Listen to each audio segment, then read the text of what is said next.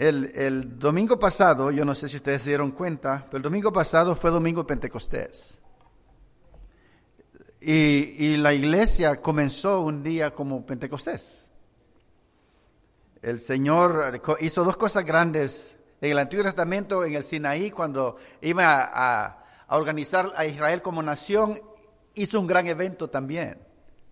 Dice que el monte tembló, hubo oscuridad, hubo rayos, hubo trompetas, hubo una gran fiesta. Nada más que solo Moisés estuvo ahí arriba con Dios. Y el pueblo tuvo miedo. En el Pentecostés hubo viento, lenguas como de fuego repartidas, y la gente escuchó por todos lados, por todos lados que algo estaba sucediendo y se aglomeraron todos cerca del aposento alto y vieron cosas maravillosas que jamás se hubieran imaginado.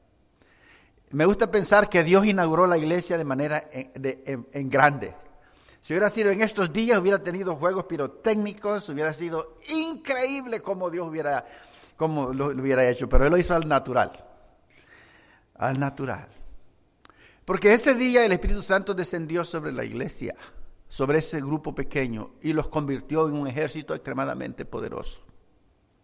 Hoy es domingo de Trinidad.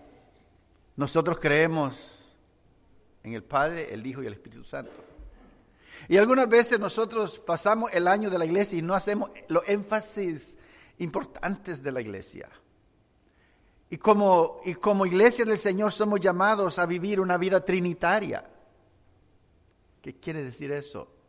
Quiere decir que la armonía que hay en Dios, en el Padre, el Hijo y el Espíritu Santo, es la armonía que debe existir en la iglesia es el modelo de comunión, es el modelo de armonía. Y a veces pensamos que ser trinitario es creer que Dios se manifiesta de tres maneras, que es una sustancia. Eso es parte de ello, pero lo más importante y que sí podemos explicar, porque no podemos explicar la Trinidad, pero sí podemos explicar que Dios espera que su iglesia viva en armonía y funcione en armonía con el mismo propósito como Dios funciona en armonía en la Trinidad. Así que el Señor Jesús, comenzando el capítulo 14 de San Juan, Él dice a sus discípulos que Él se va a ir, que su tiempo en la tierra ha terminado. Y claro, los discípulos se ponen tristes. Y Él le da cinco lecciones acerca de la importancia del Espíritu Santo. Y la lección de hoy es la última de esas lecciones, que vamos a concentrar unos minutos sobre ello. Pero déjenme, para comenzar, compartir con ustedes que cuando yo era pequeño, hace poco, no hace mucho tiempo, cuando yo era pequeño tenía una inquietud. Y mi inquietud era, ¿qué pasaría conmigo si mi papá se moría ahora que yo estaba chiquito? Esa era mi inquietud. Algunos de ustedes saben que yo me quedé con mi papá nada más. Así que si mi papá me faltaba, para mí me faltaba todo porque Él representaba para mí mi sostén, representaba mi seguridad, representaba protección. Y pensar en él, que qué pasaría si mi papá me faltara, me faltaría, me daba cierta ansiedad. ¿Alguno de ustedes experimentó eso cuando estaba pequeño? Sí. Ah, pues no estoy tan fuera, ¿verdad? Gracias, hermano. Pero yo estoy seguro que si no todos, aún en esta edad madura, Hemos experimentado momentos de soledad, hemos experimentado momentos de incertidumbre y momentos de ansiedad. Porque enfrentarse a lo desconocido, por lo general, evoca esos sentimientos. Si vamos a tener un trabajo nuevo, vamos a una ciudad nueva, vamos a un país nuevo, una relación nueva, hay cierta inseguridad y cierta ansiedad. Bueno, no somos los únicos. Porque algo así estaban experimentando los discípulos cuando el Señor les dijo que se iba a ir. Porque hasta ese momento ellos estaban acostumbrados a vivir con Él, caminar con Él. Estaban acostumbrados a verlo actuar en sus vidas y en la vida de otros. Me imagino que se sintieron como si el estómago se les hundió cuando le dijo, yo me voy. Y ya no me van a ver, ya no me van a ver más. Me imagino que su estómago, como sentimos, ¿no? Cuando alguien nos da una mala noticia, el estómago es lo primero que, a lo menos en mi caso, ahí lo siento. Y el corazón empieza a palpitar. Probablemente ellos sintieron eso. Ellos aprendía, había aprendido a vivir con Él, aprender de Él, depender de Él, pero ahora Él les dice, yo me voy. Y donde yo voy ustedes no pueden ir. Porque Él era quien los libraba de las tormentas, ¿recuerdan? En las tormentas Él estaba con ellos y las calmaba. Él, él suplía sus necesidades. Si tenían dudas, Él tenía la respuesta. Él era quien tenía la agenda. Él, dice, él decía, mañana vamos para allá, la otra semana vamos a ir para allá, el otro mes vamos a ir. Él tenía la agenda y ahora Él le dice, yo me voy. ¿Y qué vamos a hacer? Es como cuando el pastor se va de vacaciones y la iglesia dice, ¿y ahora? ¿Quién tiene la agenda? Si tenían temores, Él los calmaba. Pero Él que representaba todo, ahora dice, yo me voy a ir. La noticia lo había consternado y Jesús lo sabía. Mis hermanos, Jesús sabe, Dios sabe cuando algo nos consterna. Dios sabe cuando alguien sacude los cimientos de nuestra vida.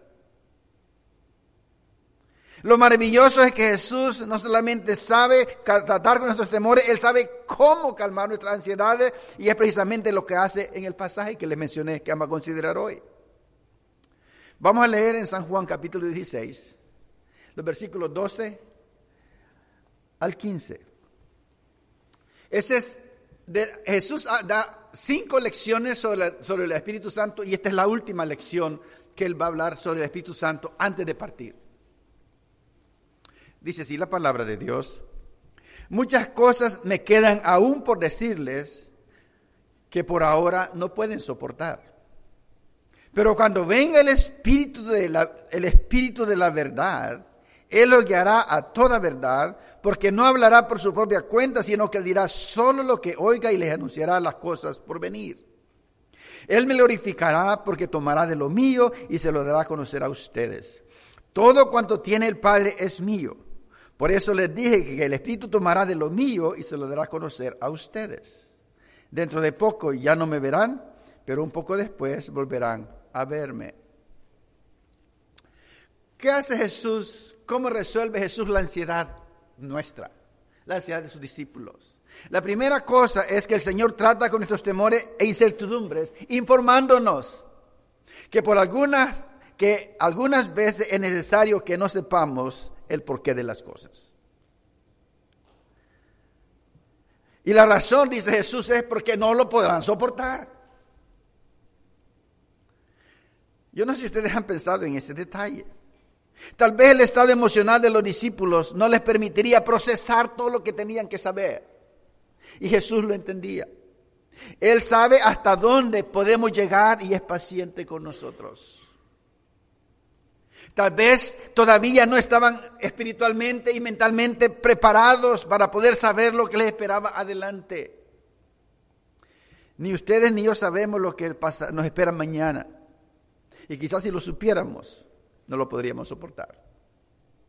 Por eso es mejor que algunas veces no sepamos y el Señor lo sabe. Hace unos meses, los que hemos ido a Nicaragua en los, trabajos, en los equipos de trabajo y testimonio, recibimos una carta del superintendente de distrito en la cual él nos informaba que un joven que había andado con nosotros, Roberto, había tenido un accidente fuerte y en el accidente había perdido su pierna. Yo me imagino qué hubiera pasado si el Señor le hubiera dicho a papá de Roberto y a la mamá de Roberto la semana anterior, tal día, tu hijo va a tener un accidente y va a perder su pierna. Yo no sé si lo habrían podido soportar hay algunas cosas que no podemos soportar. Y no solamente hubieran podido soportar, los días entre el día del anuncio y el día del accidente hubieran sido los días peores de la vida de sus padres. ¿Ve usted algunas veces? Dios en sabiduría nos protege. Porque hay cosas que no podemos soportar. La pregunta que surge es ¿por qué? ¿Por qué? Porque siempre queremos saber por qué. El niño cuando empieza a descubrir el mundo, la primera pregunta es, ¿por qué? No toque ahí, ¿por qué? No te subas ahí, ¿por qué? Y eso no se ha quitado de nosotros. Todavía tenemos el por qué dentro de nosotros. Y cuando vienen situaciones en nuestra vida, la primera pregunta que nos hacemos es, ¿por qué y por qué a mí? Si le pasara a otro, pues no estaría tan malo, pero pasa a mí. ¿Por qué a mí? Indudablemente Jesús entendió el pensamiento de sus discípulos y decidió responder a la pregunta mental de ellos. Cuando él, él le habla de todo lo que está hablando y le dice, hay cosas que no pueden entender. Y la pregunta de los discípulos es, ¿por qué? ¿Por qué? ¿Por qué? Y Jesús le dice, porque si se los digo no lo van a poder soportar. No saber algunas veces es una de las, más, de las bendiciones más grandes y expresiones de la gracia de nuestro Señor. Si cuando nuestro hijo insistió en registrarse para ir al ejército, Dios me hubiese dicho, Orlando, esa no es iniciativa de él. Soy yo que lo estoy moviendo para que él se registre en el ejército. Ve, porque en ocho años tu hijo va a tener una enfermedad que no va a poder moverse, que no va a poder hablar.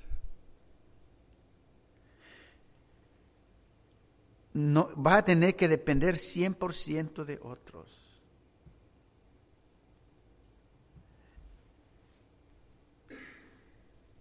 Para, pero, pero, tienes que entender que yo lo estoy moviendo a ir allá porque al ir allá él, voy a proveer para él, para que él esté bien atendido, para que tenga asistencia médica disponible, para que sus gastos estén cubiertos 100%.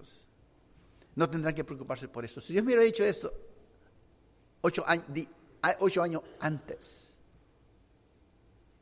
probablemente no lo hubiéramos podido soportar. Pero ahora que estamos de este lado, Siento que el Espíritu de Dios ha llegado a, nuestra vida después de nuestra lucha y nos ha dicho, esta es la razón por la que Él tenía que ir, porque tenía planes para suplir sus necesidades, necesidades que ustedes no hubieran podido suplir de otra manera.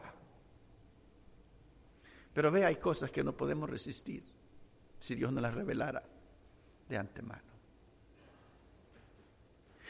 El Señor Jesús le dice al discípulo, yo me voy, pero quiero que sepan que por el momento no pueden resistir lo que les voy a decir, pero créanme, créanme, dice el Señor Jesús a ellos, le voy a tratar con sus temores. Y Jesús quiere tratar con nuestros temores. Jesús quiere tratar con nuestras ansiedades. Y todos las tenemos. Y quizá ninguno de nosotros sabemos lo que nos va a esperar mañana, pero sea, ¿sabe, sabe usted? Que gracias a Dios que no sabemos lo que va a pasar mañana. Porque podemos disfrutar este día, ¿verdad? Si supiéramos que mañana va a haber una tragedia en nuestra vida, usted y yo nos estaríamos cantando con la seguridad que estamos cantando, gozándonos con la alegría con que nos estamos gozando, porque estaríamos abrumados, estaríamos sobrecargados, porque dice el Señor, si yo les revelo antes, no lo pueden soportar. Así que lo que mañana venga, sea desagradable o no, démosle gracias a Dios por hoy. Porque hoy Él nos da el privilegio de disfrutar de su presencia, de la familia, de la salud y de lo que tenemos.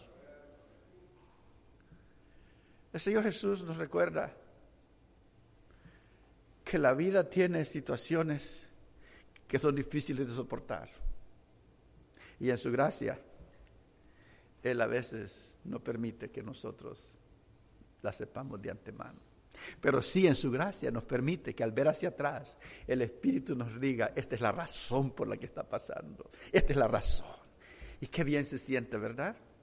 El Espíritu, el Señor trata nuestros temores y incertidumbres recordándonos que el Espíritu Santo nos guiará a toda verdad. Es cierto, en este momento no lo pueden soportar, pero el Espíritu los va a guiar a toda verdad. Pero cuando venga el Espíritu de verdad, Él los guiará a toda verdad. No cierta verdad, toda verdad. Los discípulos conocían la historia del pueblo. Ellos sabían que sus antepasados anduvieron en el desierto y Dios los había guiado día y noche por 40 años. Él había suplido su protección, Él había suplido alimento, Él había suplido el agua. El pueblo, ellos, ellos entendían lo que significaba ser guiados. Y ahora el Señor está transfiriendo la misma imagen de la imagen de su pueblo que viajó, que fue guiado por 40 años y le está diciendo a ellos, yo los voy a guiar a toda verdad. De la manera que Dios guió al pueblo a través del desierto a la tierra prometida, dice el Señor, el Espíritu les va a guiar a toda verdad. Y escuche bien, escuche bien. antes el, apóstol, el Señor le había dicho, el consolador, el Espíritu Santo, a quien el Padre enviará en mi nombre, les enseñará todas las cosas y les hará recordar todo lo que les he dicho. Les enseñará todas las cosas. El, el Espíritu Santo es el maestro interno en nuestra vida. Él nos enseña. Pero dice, Él les recordará todo lo que les he dicho. Él es nuestra memoria interna que nos recuerda lo que Cristo ha dicho. Las computadoras tienen dos memorias, ¿verdad? Tiene el disco duro y la memoria virtual. Así es. RAM memory le llaman esa cosa que. Y ahora tenemos las nubes, ahora tenemos un montón de cosas en las nubes que podemos almacenar cosas. Pero ve, el Señor dice, el Espíritu Santo es como esa memoria interna que no se agota, pueden ponerle ahí, es una memoria inagotable, interna. Pero también dice, el Espíritu Santo lo guiará a toda verdad. Él es nuestro compás, nuestro GPS interno. Así que el Espíritu Santo nos enseña, el Espíritu Santo nos recuerda y el Espíritu Santo nos guía. En momentos cuando vienen esas pruebas, en momentos cuando vienen esas cosas que no sabemos por qué vienen a nuestra vida, de dónde vienen, simplemente vienen. Dice el Señor, el Espíritu Santo les va a guiar a toda verdad. Porque Él es el maestro.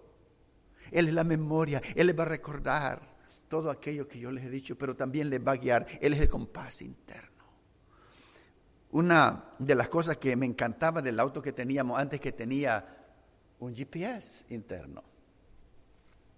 Una vez la hermana Serrano y yo recién llegados a Perry andábamos conociendo y nos metimos por calles y después no sabíamos cómo salir y nos andábamos metiendo ya por calles polvosas, así que andábamos ya en oscuro, ya no sabíamos qué hacer, entonces nos fuimos y nos estacionamos y programamos el carrito, pusimos el GPS y nos dijo, vete por aquí, por aquí, por aquí, por aquí, por aquí, por aquí, y nos sacó.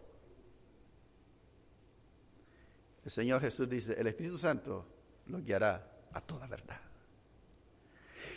No importa dónde nos encontremos, que tan lejos nos hayamos ido, si el Espíritu Santo obra en nuestras vidas, el Espíritu Santo nos puede sacar de regreso y traernos al lugar donde deberíamos de estar.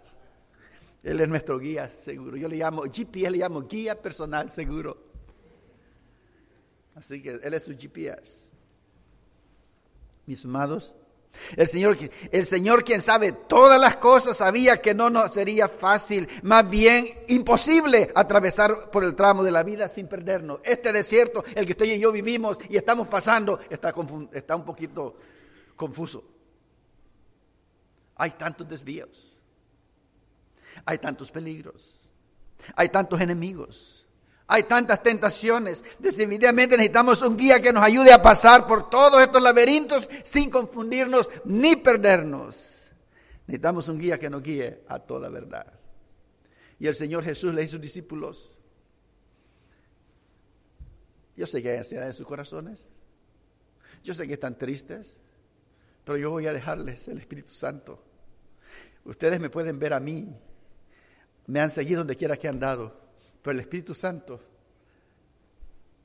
no es alguien que van a poder ver y seguir, pero es alguien que los va a mover y los va a dirigir en la dirección correcta, donde deben de ir. Qué precioso.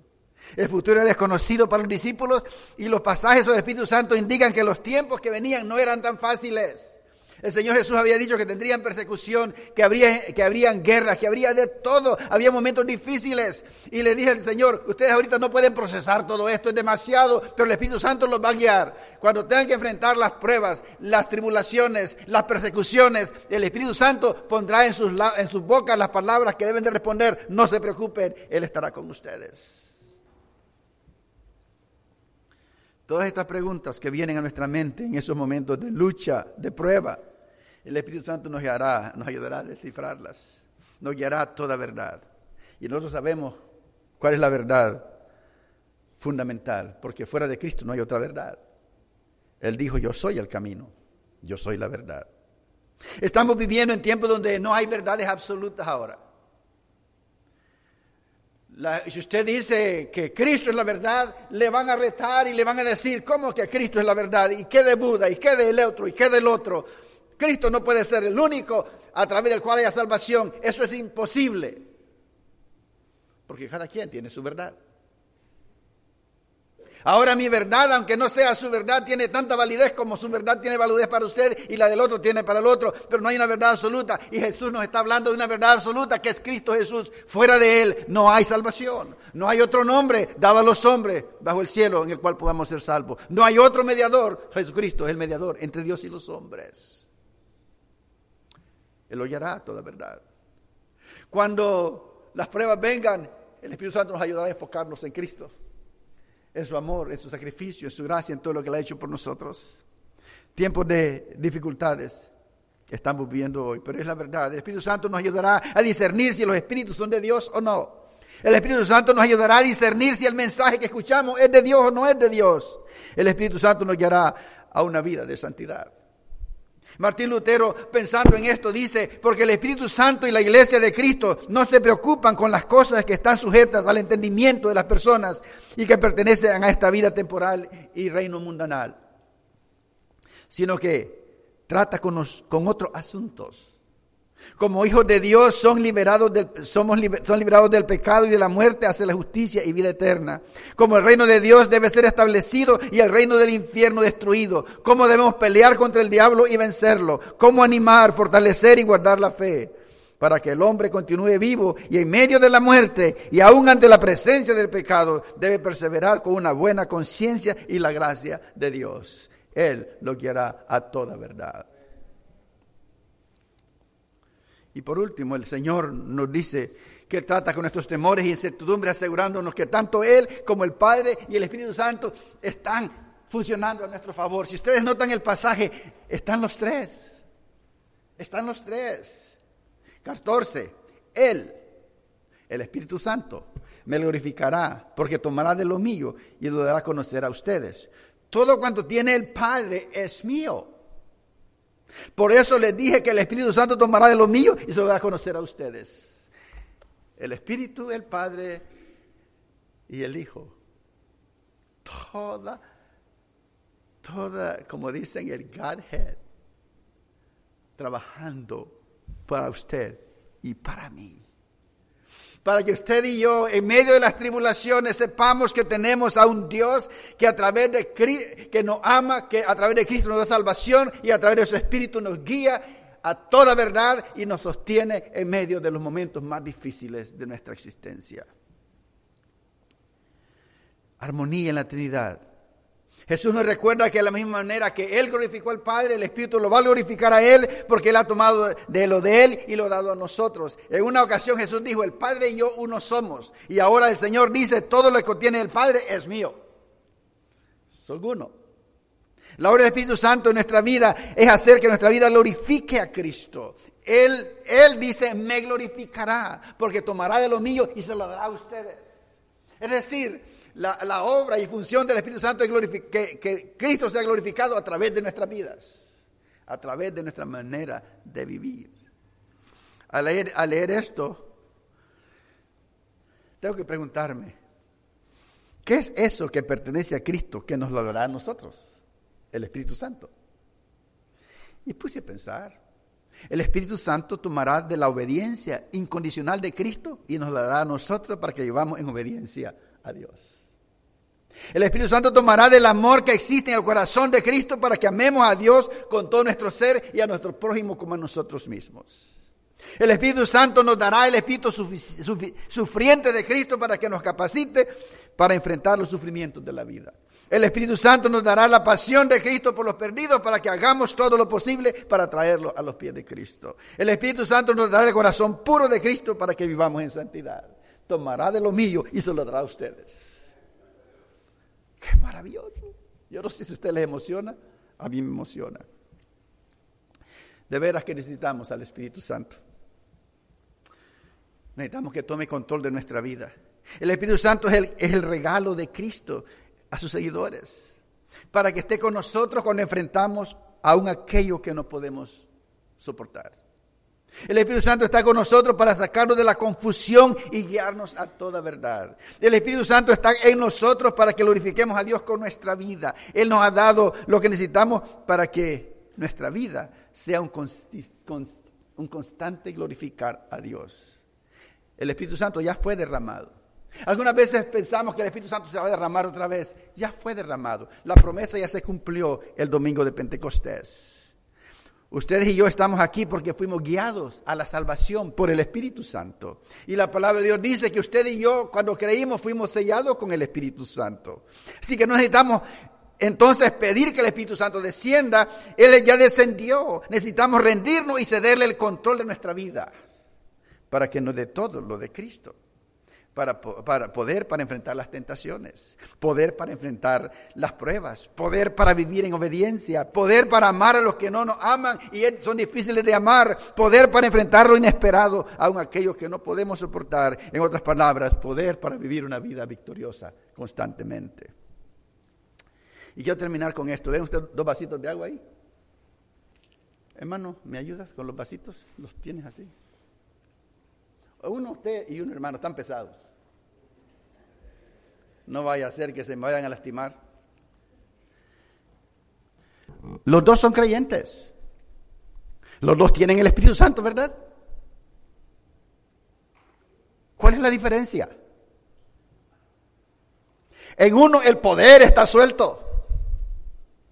Puede hacer lo que debe de hacer.